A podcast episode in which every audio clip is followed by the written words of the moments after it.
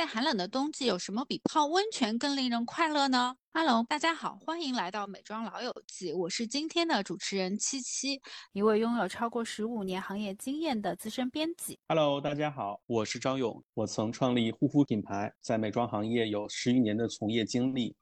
大家好，我是黄婷，我是一个资深媒体人，也从事过数字内容营销工作。大家好，我是尼克，是从二零零三年就入行的初代美容专家。那么我们今天想要跟大家聊一些与泡温泉相关的话题，包括一些温泉的社交礼仪，然后温泉相关的产品，以及我们私人的温泉推荐。那么就开始吧。首先呢，我们想要跟大家聊一下，就是我们今天所提到的温泉，我们是如何去定义的？请尼克老师先说一下。这个定义对我来说好难啊，因为我也没有查过，我只是按我本心来说啊。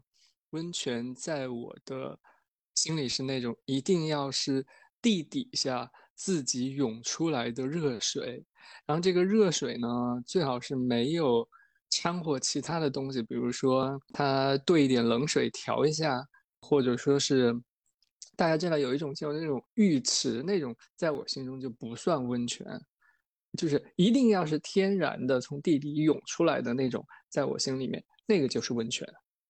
嗯，这样我先跟大家来分享一下 Wiki 上关于温泉的这个定义吧。刚才尼可说的非常对，就是从地中心涌出来的热水，呃，热水泉。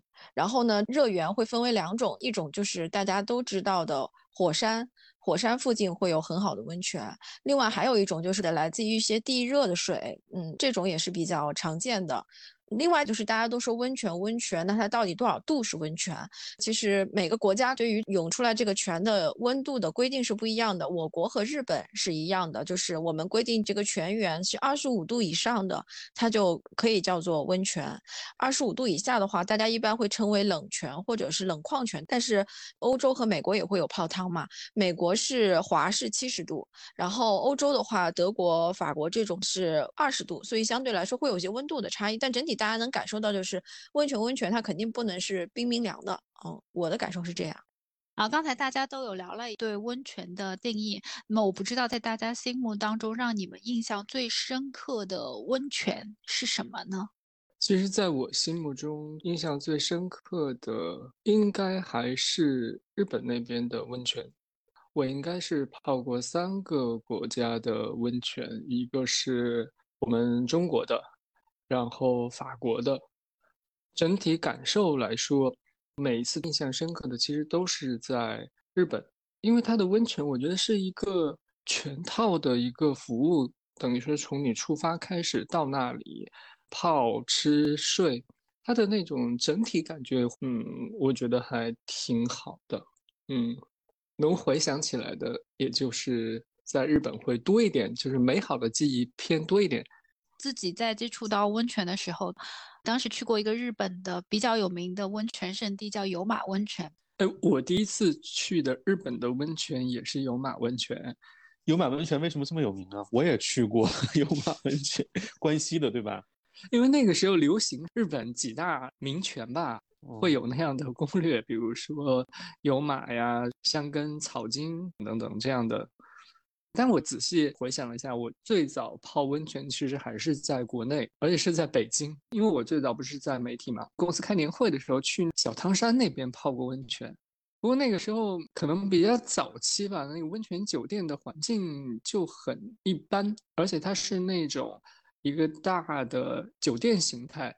就没有感觉吧？我觉得，嗯，泡温泉有点像氛围党，其实是需要整体氛围加成的。如果说光光的 就是一个跟浴缸一样的池子，我其实也就没有什么感觉。后来我是第一次出差去有马的时候，工作安排去泡的温泉，那个是我觉得是我意义上的第一次泡温泉，那个印象特别深。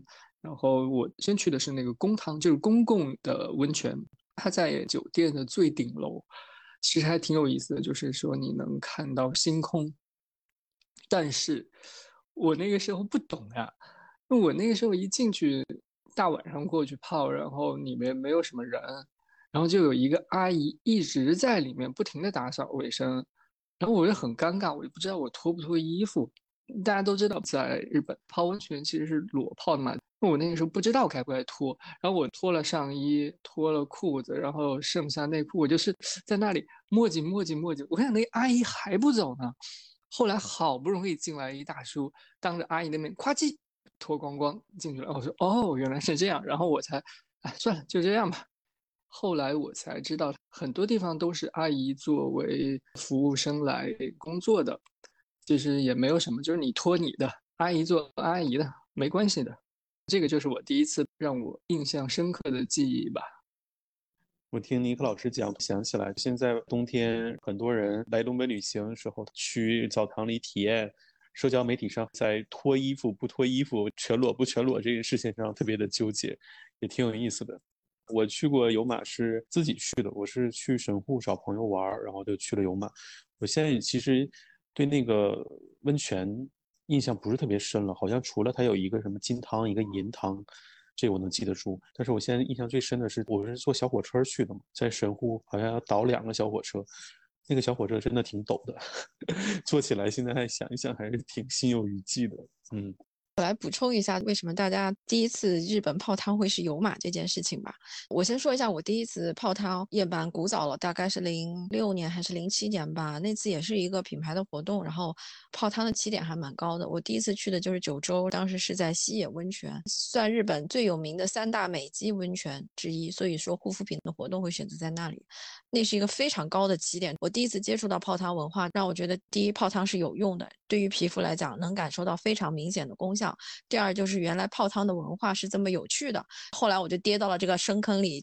我的小红书上写了一个年度总结，我二三年一年泡了十九个汤，啊，有十八个是第一次去的，有一个是回访的蜜汤。然后就回到说，为什么说大家的很多的起点不是有马温泉就是香根温泉，是因为它离东京和大阪近。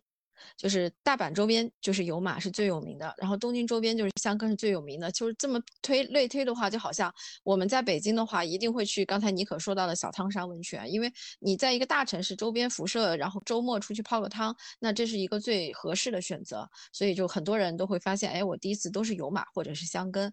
然后就讲到刚才勇说到是有马的金汤和银汤，我再补充一些小知识吧。金汤是含铁的。岩化温泉，所以它的涌出的时候是透明的，但是它一旦接触到空气以后，它就会变成那种就是有一点点偏黄色的主感的那种温泉。然后呢，银汤就是它是完全透明的那种源泉，油马是明显的一个低热泉。金汤和银汤也有不同的疗效，所以大家会想说去两个都试一下。这就是为什么说油马是一个相当有名的泡汤的地方。当然后来因为我太喜欢泡汤了，泡过很多很多的汤以后，我不太追求那种你是不是一个有名的温泉地，我通常都是为了这个泉。是是不是很特别？这是不是蜜汤？我会这样去选择我想要去的 waiting list 这样子。那刚才就是尼克有分享了一下他去日本泡温泉的时候，处于一个脱衣 和不脱衣之间的尴尬的故事。我们就切入到下一个环节，就是我们先来为大家分享一下我们所能知道的温泉的一些礼节或者是一些程序。这样子，如果有朋友是初次去体验温泉的话，那么希望为大家提供一些帮助吧。跟大家简单的聊一下，就是在日本泡温泉，大家默认的一些小规则吧。首先一点就是说，绝大部分的日本温泉，不管是一个看上去像澡堂子这样的大浴场，还是说户外有十几个池子的这种大温泉，它全部都是裸泡的。所以呢，比如说你要去泡温泉了，你可以首先在温泉酒店换上它的那个 yukata，就是那种日式的浴袍，有点像和服，但是轻薄版的。换好衣服，然后温泉酒店都会给你一个小篮子或者一个手提袋、毛巾啊。然后洗漱用品你就可以直接去浴场了。然后到了浴场呢，第一件事情是洗澡，洗干净以后再下温泉池，这是约定俗成的。把身体洗干净了再去泡汤。如果你第一次泡汤，我建议是三分钟到五分钟就够了，不要泡太长时间，因为你很有可能，比如说你会不太适应，或者是觉得胸闷什么的，会有这样的问题。所以就是最开始是先试试。然后如果你是当然泡汤老手，大家可能都是很了解那个习惯，就是在日本泡温泉酒店叫一日三泡，就是。你下午三点左右入住了，在吃饭前泡一次，然后吃完饭睡觉前泡一次，最后就是早上起来吃早饭前或者吃完早饭后泡一次，这是叫做你去温泉酒店一博二十的一日三泡。呃，这是一些比较简单的规则，但是可能在日本还有一个呃小的问题，大家要注意的是，呃，绝大部分的日本。的温泉酒店和大浴场是不能够有纹身的，因为在日本来说，就是纹身它是代表的一种类似于黑帮文化，所以他们是有纹身的人是不可以进浴场的。那这个时候有两种解决方法，如果你本身有纹身啊，第一种就是说，呃，有一些酒店和温泉，它会给你提供大的那种。一次性的贴帮你把这个纹身遮住，但如果你纹身特别大，可能就比较难。那另外一个选择就是你直接去泡私汤，因为他们也会有各种叫代切风吕卡西基利布洛，你就跟他去说我要去租一个私汤，然后你就泡私汤，这就没有人管你。但是公共的大汤是一定要注意，是纹身是不能出现的。对，还有一点就是说，大家尽量不要喝酒，嗯，喝完酒不要去泡汤。好，我说完了。那我在这里补充一个，就是为什么我会对有马温泉印象很深，也是我当时在有马温泉的一个呃酒店里头穿着他提供的浴衣走来走去，还挺开心的。然后有一个就是日本老太太一直对我欲言又止，欲言又止。然后我觉得她真的是非常难受，她忍了一天，因为我在那里住了两天。第二天她实在没有办法忍耐，就跑来跟我和我的朋友说我们的浴衣。就是上下左右倾压反了，然后他说，其实就是他们这个衣服呢，就是也有一些很传统的规定，就比如说，如果我现在穿这个浴衣的时候，我应该是，哎，让我我有点左右不分，我要。仔细的回想一下，是左边经在。我 我听到你说这个故事的开始，我就知道大概是什么问题了，因为对对，左大右的问题。你来解释一下左右的这个问题啊，还是严肃的。如果你是穿他的传统服饰和服也好像浴衣也好，本人一定是要记住，就是左压右，任何时候都是左压右，因为在日本只有一种情况会出现右压左，就是出现在葬礼上。呃，这个地方我要再补充一下，因为日本的服装其实是沿袭于中国嘛，中国一直也是左压右形式的，那所以这一点提醒大家稍微注意一下。七夕的经历让我想起了我是在香根泡汤的一个特别尴尬的亲身的经历。大家知道香根也是著名的温泉圣地嘛，其实香根是日本本土人最喜欢的、排名第一的日本国内旅游目的地。在日本的节假日的时候，他们本土的游客是非常多的。香根遍地是温泉，有浴场，有温泉酒店，还有特别好玩的路边的泡脚池。当时见到一个网红的咖啡店，可爱的女生就在那边一边泡着脚，一边喝咖啡。然后我的故事跟这也相关。香根有一个著名的露天的美术馆 ——Hagone Open Air Museum，雕刻的森美术馆。它的大广场上面就有泡脚的地方，大家可以把裤子挽起来泡脚就好了。我也把裤子挽起来就去泡脚了。我个人小腿比较粗，嗯，然后泡完了以后呢，因为你的血液扩张，肌肉就会变得大一点。结果我的裤子裤腿儿放不下去了，特别特别的尴尬。然后我就想说，这可怎么办呀？而且当时是冬天，我不可能露个裤腿儿就特别尴尬。我就跟当时旅行的同伴说，我们找一个僻静的地方，再看一下怎么方式去把这个裤腿放下来。然后我们就转呀转，转到房子后边。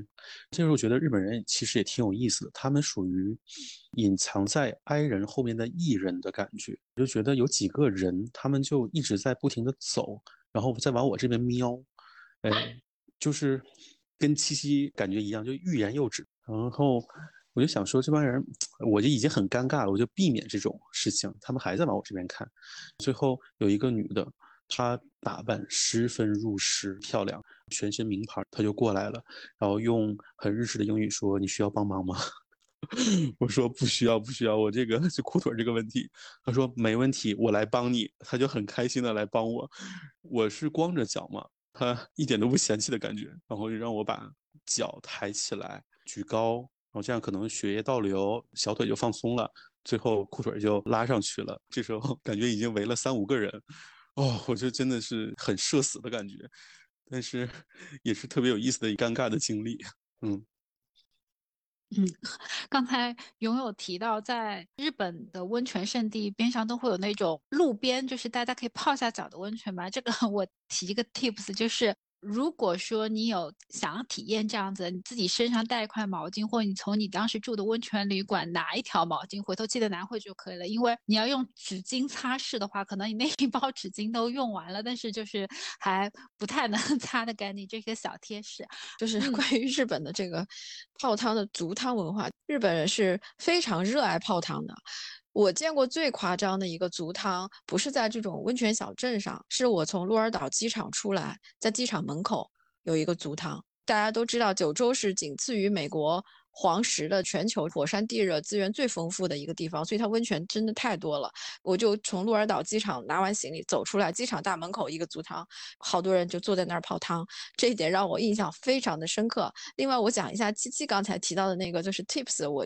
补充一句，大家去温泉酒店泡汤，其实我刚才说到会给你提供一个小袋子，袋子里面都会有一个印着酒店 logo 的小毛巾，这条毛巾你退房以后也是可以带走的。比如说你在日本旅行期间，你就可以带着这条小毛巾，遇上这种足汤什么的，你就可以用。我补充完毕。然后另外一个泡汤之前，我觉得不管是在哪里都一样，就是真的不能吃的太饱，会影响你的战斗力的。就感觉如果你吃的太饱的话，你可能泡一下，你就整个人就觉得晕晕的、晕晕的，然后就会要起来。对，所以一般就是我刚才讲到的那个三泡，首先你饭前泡，然后你吃完饭以后在睡前泡，就是你需要给自己消化一点时间。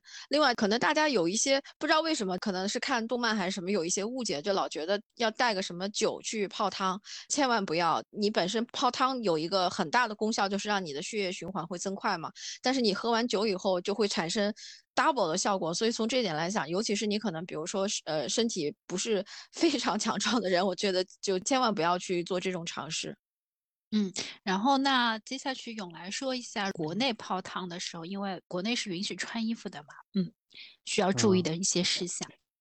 国内跟日本其实差不太多，但是现在有一些国内的以温泉为主题的酒店，它在公共区域都会有一些。类似，比如像儿童设施，就是一些就是水上玩具啊，或者是很现代的景别的创新吧，就大家可以在那边聊聊天什么之类的，所以更像一个花样的游泳池，有一个戏水乐园那种感觉。所以大家其实穿泳衣、穿泳装，然后戴泳帽就可以了。它的要求跟游泳池差不多，大家可以在这边玩一些不同的喷浴，可以在那边甚至吃一些东西、喝一些东西，这些是现在。我体验到的一些国内的温泉酒店所提供的服务，日本整体来讲还是沿袭了它的温泉传统，它的泡汤习惯。大家刚才都有说到自己开始泡温泉的经历，那我来说一个我的古怪的见解吧。就我有印象，我第一次去，呃，我可能小时候家家长带我去过温泉，但其实我印象不是很深刻了，因为上海周边南京也有非常有名的温泉吧。然后，那我印象不是很深刻了。然后，我第一次印象比较深刻的温泉是在法国，然后当时去了里夫泉和威兹的小镇，作为媒体被邀请去的，所以你肯定会非常认真的去听这个温泉的历史故事。然后呢，威兹小镇说它是有一头。但是我现在历史有点悠久了，我是忘了它是一匹马还是一头驴发现的。当地的人发现，就是他们周边的马或者驴，就是受伤之后就会跑到一个泉眼去，然后在那里洗澡，然后就会伤势会恢复的很快。所以人们逐渐就发现了这个温泉的功用。然后呢，就到了里夫泉小镇呢，他们也说。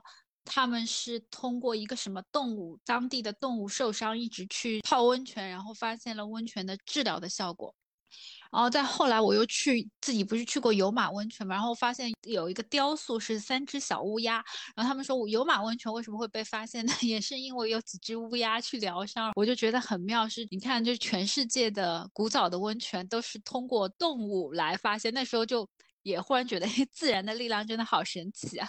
我知道一个 B 开头的品牌，最早的品牌故事就是什么一个公爵的爱犬捕猎时受了伤，然后爱犬就兴奋地在梨汤里翻滚，擦拭伤口，然后伤口就不治而愈，最终成就了 B 牌温泉品牌。好像故事都好雷同啊！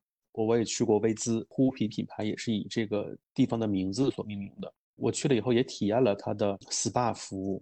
它的 SPA 呢是在一个五星级酒店里边，是一个非常高端的。据说顶级品牌爱马仕啊、LV 啊，每年也会在那个酒店里举办活动。SPA 的中文含义其实叫水疗，但是我们日常接触的中式的呀、泰式的呀，基本上都是一般油的按摩呀这种多一点。所以水疗的来历对我来说一直都是比较困惑的。在薇姿的时候就做了一个疗程嘛，它真的是水疗，它用当地的威兹的温泉水，用不同的淋浴的喷头冲洗你的身体，同时。有按摩师给你在冲洗的时候进行按摩，这个是让我第一次体验了水疗的疗程，给我很直观的解释了水疗 SPA 的来历。当时也跟法国朋友聊，法国朋友就非常神秘的跟我说，这个酒店威兹这个 SPA 在七十年代是可以进医保的，每年可以去法国不同的温泉做好像有四次还是五次这样的疗养。后来因为财政负担，这个东西就不能进医保了。我还说个小八卦，薇姿跟香奈儿女士也有很大的恩怨吧。这是我们当时在薇姿 tour 的时候，导游跟我们讲的一个故事。香奈儿女士在薇姿度过了很长的时间，包括她事业的起点、创业的经历，但是呢都没有取得成功。薇姿的经历对于她个人来讲是非常不愉快的，所以在香奈儿品牌取得很大的成功以后，她的店铺已经。遍及了全法国，但是他没有在威兹开店。威兹在法国城市的排名，从体量上来讲的话，香奈儿是应该在这儿开店的。但是因为本身的这个经历，所以威兹是没有香奈儿店铺的。法国的那几大泉，除了雅漾，我也都去过。其中给我印象最深刻的就是威兹。其实跟威兹的那个泉水没有太大关系啊，是因为我到达的那一天。就特别辛苦嘛，你要坐飞机，首先到巴黎，然后在坐车去那个威兹小镇上，路程就很折腾。到了威兹小镇的时候，已经临近下午四五点钟。当时入住的就是威兹酒店，那个酒店呢后面有一个后花园。当时为了迎接我们这批媒体，他在后花园里面做了一个下午茶。有很多很多漂亮的鲜花和水果，但这个都不重要。在餐桌的后面有一个超帅的服务生，一头金色的小卷毛，穿的特别笔挺，拖着一个托盘在欢迎我们。阳光打在他的头发上，打在他的面庞上，我们所有当时到场的人都哇满眼花痴状，印象特别深刻，一直深深的刻在我。脑海里面就是美好的环境、美食、阳光、帅哥，简直就是让我对威兹这个行程从一开始就充满了美好。所以人还是一个最重要、最关键的部分。东方和西方对于温泉的理解还是不太一样的。法国人做的东西很细致，在威兹城市的街头，除了刚才说的泡汤，它有一个类似公共接水的地方，它有很多水管。每个水管都是这个泉的某一个泉眼引来的水，不同的泉眼水的味道是不一样的，可以尝试一下。薇姿它的水的味道比较大，就无论它是哪个泉眼接出来的，它不像依云比较容易入口，所以薇姿的水可能只在当地有卖的，但是它有那种温泉提炼出来的矿物质糖，对身体也是有益的。从商业角度来讲，呃，我们老说文旅开发呀，或者是。做一些衍生产品，法国人做的是很符合这个逻辑的。他没给你说，我弄一个温泉吉祥物卖给你啥之类的，这个体验是非常自然而然的，值得我们国内温泉进一步发展借鉴的一些方面。然后，另外我还想说一个商业观察，薇姿和理肤泉都是以泉所在地的名字命名的。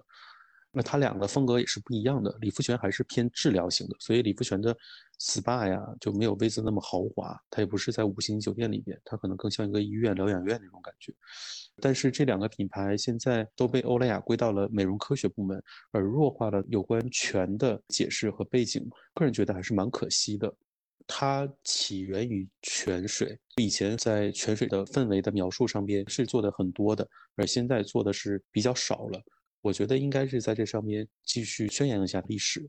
每个地方都有温泉，但是能把温泉做成成功的美妆品牌的，其实只有法国、日本没有做到特别的成功。这是我的从商业上面的一些观察。在我们以前，薇姿呀、理肤泉呀，包括雅漾，因为他们每年都会去做这样的一个 trip 嘛，然后他们其实是会让我们去看到，他们也会帮助国内的一些皮肤病的患者去这些温泉小镇体验到了疗效。而且我记得欧莱雅还有一个还蛮可惜的牌子叫博朗圣泉。这个牌子他们也去做温泉疗效的。我当时记得这几个牌子，他们是每年都有这样的传统，但是现在可能也比较少去做这样一类的这种，大家都去卷成分了。又回到那句话，就是我们都在做玻色因，我们都在做 VA，就是你是温泉发家的品牌，你也在做成分。所以我自己也是觉得我很赞同勇刚才说的那句话，是有点可惜的，因为你有这么好的温泉的资源，以及它在医学上是证实了它的临床疗效的。那其实你就更应该去把这些东西传达出去，让大家知道你的产品是多么的优秀，以及你独一无二的护城河是什么。因为这个温泉水只有你们家有，不管是薇姿、理肤泉还是雅漾，他们其实本身在法国都有一个小镇，就是它是一个非常具象概念，是一个小镇，有自己的历史和文化特色。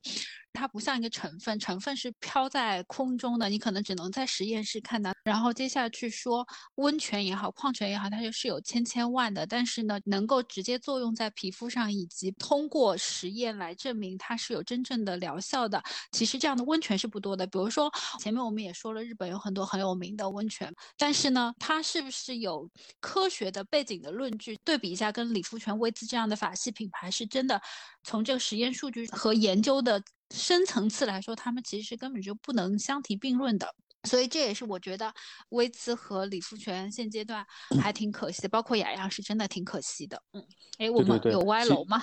就歪一下吧，这个确实是一个长期主义的东西。薇姿 trip 的时候，还有一个好像是上海皮肤协会的医生吧。都说法国人真了不得，把温泉研究的这么厉害，卖这么贵的价格。我觉得这点就是商业的魅力吧。我们即使想抄作业，可能也是需要时间和耐心去做这个事情的。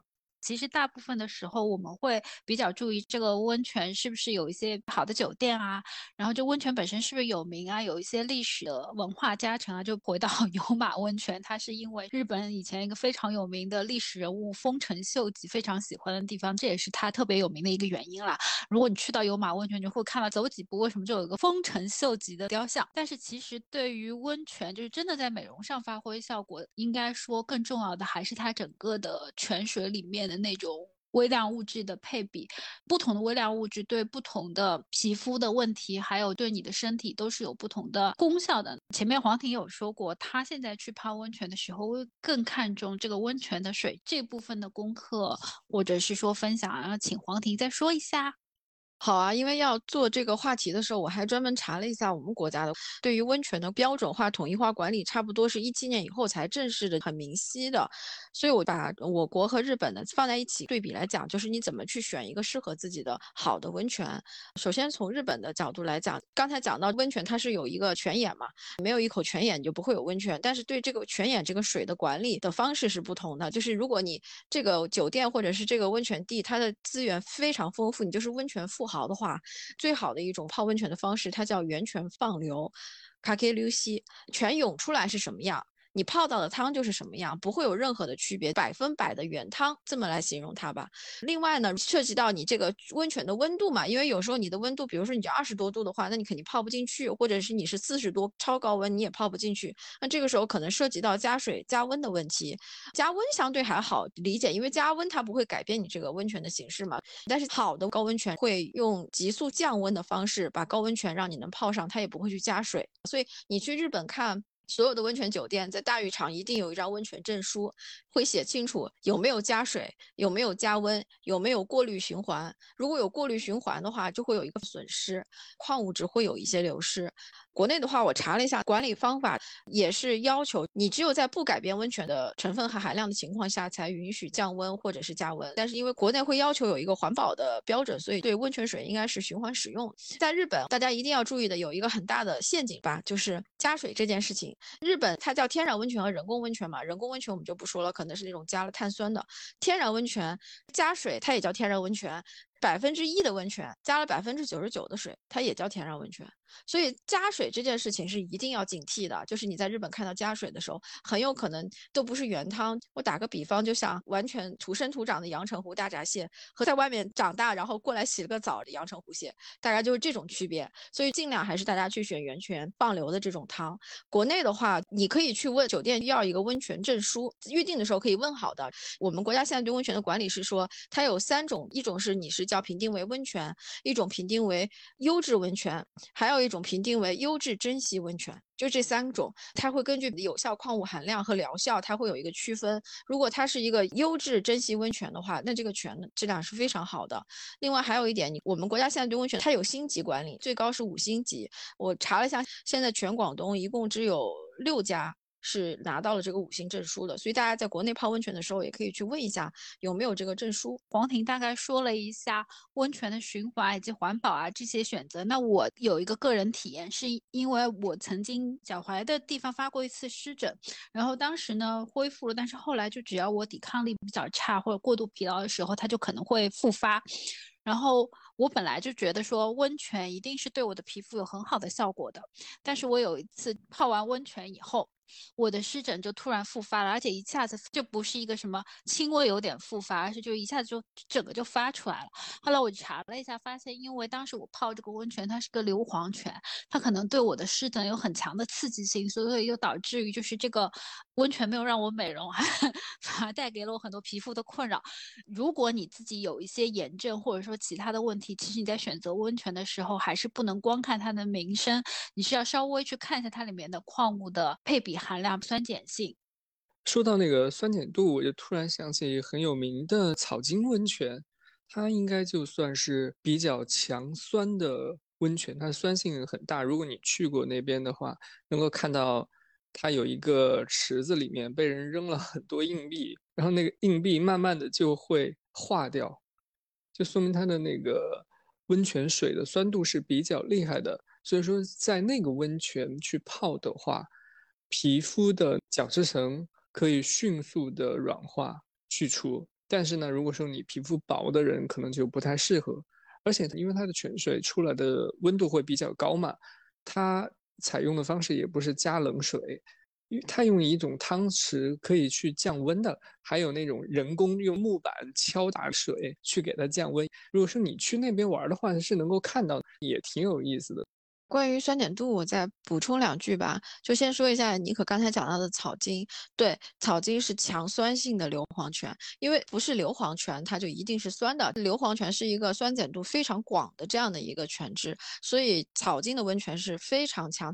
我记得是酸性 pH 在二左右，所以你可以想想它是有多酸。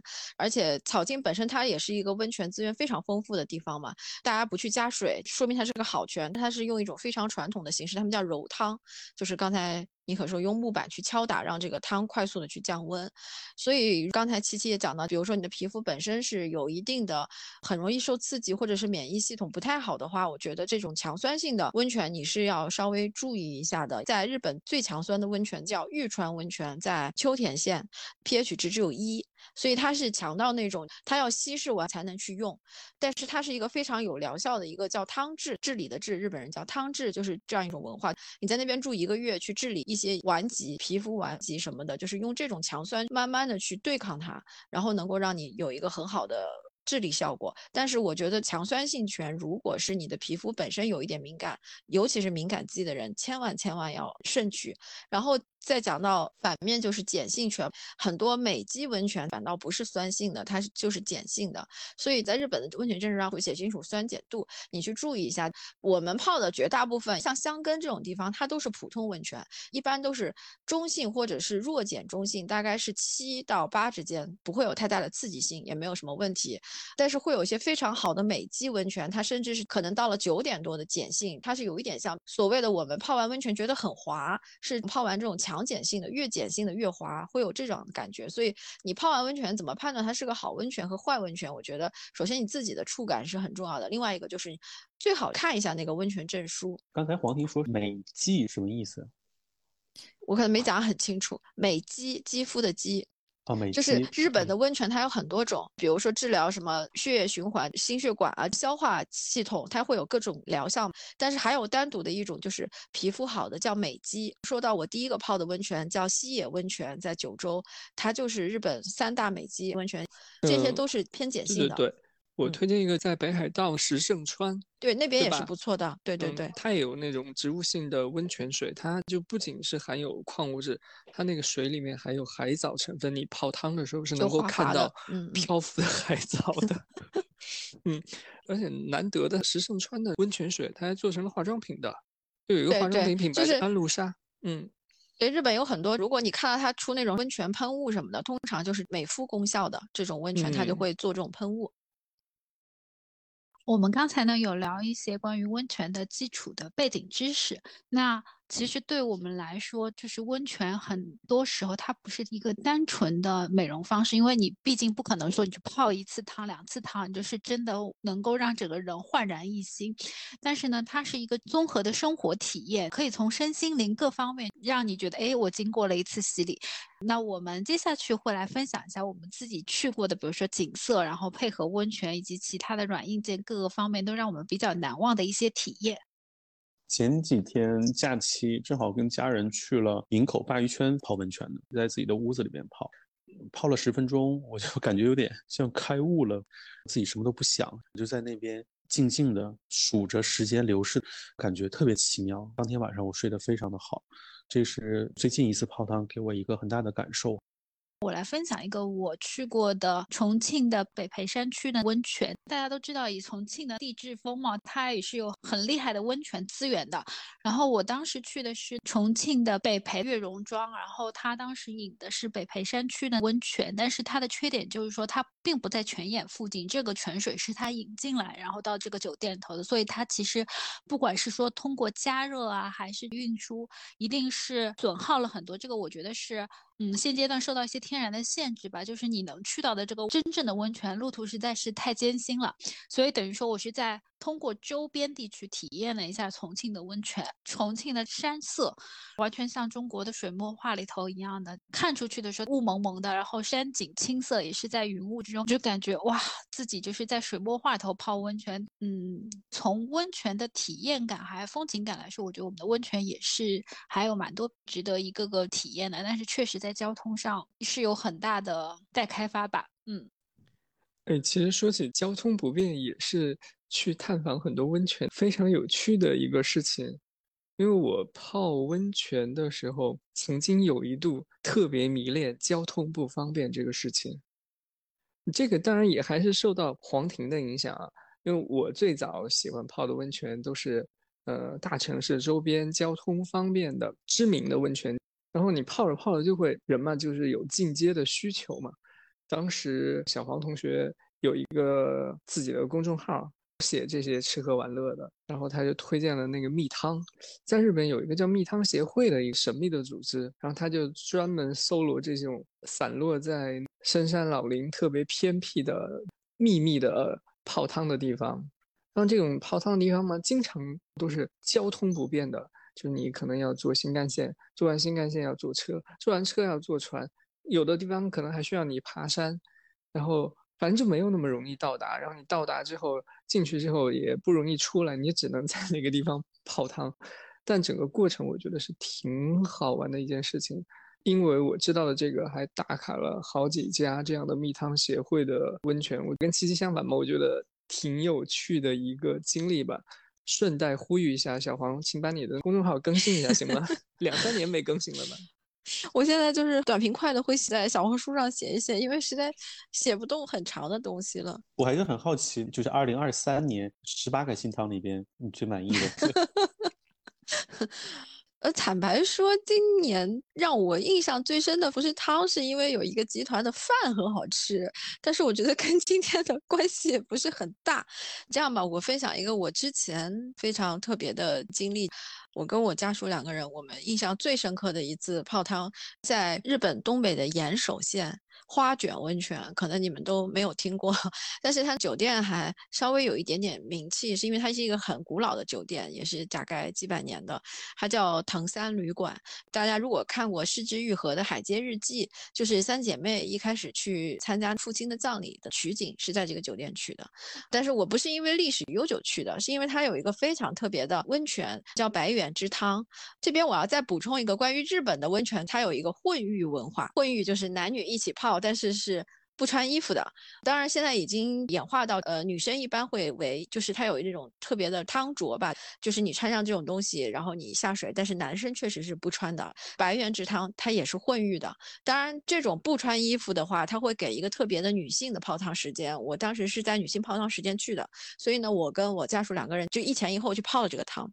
那个酒店就是刚才尼可说的这种蜜汤型的，非常古老的，然后去也不方便，吃的吧，也就是很普通的山食。但是那个汤让我印象非常深刻。首先它不是绝景，它没有什么大的景观，它就是一个浴缸立汤。日本也是很小众的一种泡法，就是你不是坐着也不是躺着，你是站在那儿。它那个汤有一点二到一点三米之间，你在那儿泡大概十分钟，出来以后，那天晚上我们不停的发汗，把那个被子 汗湿了大概有两三次。不是发烧，但是他就是整个人纯发汗，感觉整个人的循环一下子就被调动起来。早上起来以后，整个人真的是神清气爽，就是感觉是那种。我以前自己写很多泡汤，什么新陈代谢这种，但是没有那种实体感受。泡完这个汤以后，我们俩的感觉真的就是整个人就是新陈代谢，把一些废物排掉以后，神清气爽的那种感觉。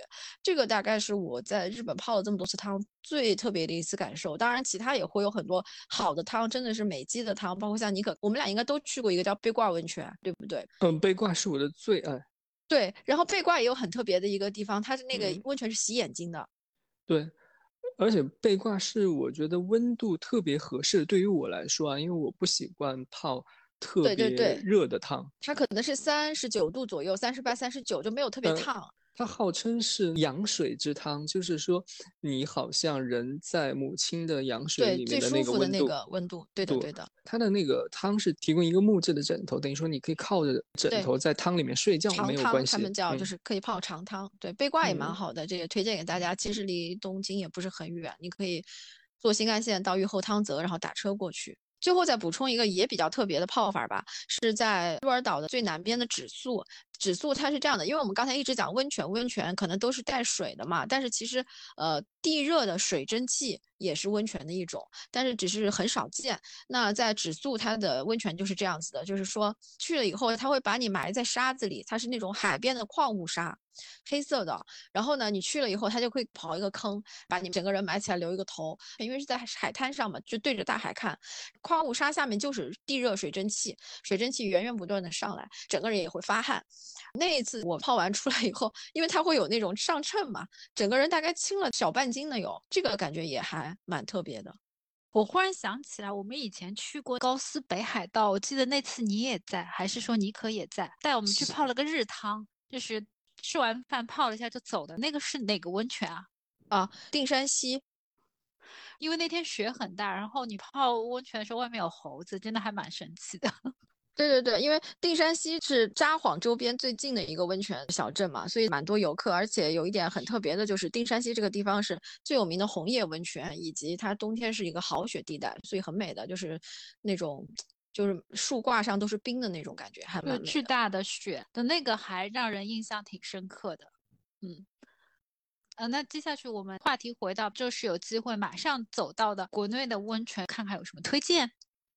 呃，我最推荐的还是云南。如果你在国内只泡一个汤，是一定要去腾冲的。当然，腾冲有几个很好、很贵的酒店啊，但是你不需要泡这么贵。它有一个当地人的，类似于很早以前的叫工人疗养院之类的地方，叫。黄瓜青，对，你可以去那边体验一下，一晚上才一百来块钱，虽然嗯有一点破吧，但是它就是纯地热资源，它是地热带水蒸气的这种感觉。比如说你是有肠胃炎啊、关节炎，尤其对关节炎特别好，所以我是很推荐的。另外包邮区的话，我汤山是一个非常好的选择。聊完了以后，我发现如果你住在稍微大一点的中心城市的话，你能去的就是这些城市周边的比较近的温泉。我现在在沈阳，很推荐鞍山的龙宫温泉，包括它的泉还有它的泥都是比较有名的，对皮肤还有对好像是消化系统吧，内循环系统也是有一定的好处的。之前末代皇帝溥仪也去过那边，如果大家对历史感兴趣，也可以了解一下。我给大家推荐一个温泉吧，其实是在广州的从化，算是岭南温泉系的吧。因为工作也是去过那边，从化都喜泰丽酒店，我觉得也挺漂亮，还特别大。然后温泉也还不错，整体来说让我觉得嗯很棒，也是值得推荐的。就是它很有东南亚的感觉啊，它和日系的那些风格不一样，它更像泰国的感觉，就是泰国度假酒店加温泉的那种感觉。嗯，因为都喜泰丽是泰国的酒店牌子呀。好的，我白痴了。谢谢各位 那个酒店男人的 客户。我补充一句，从化是广东非常好的一个温泉圣地，它的温泉的泉质应该就是刚才我讲到的，属于我们国内认证叫做优质珍稀温泉啊。我补充完了。那我们今天就讨论到这里吧。大家有什么很棒的温泉体验，也欢迎分享在评论区给我们哦。拜拜，拜拜，拜拜拜。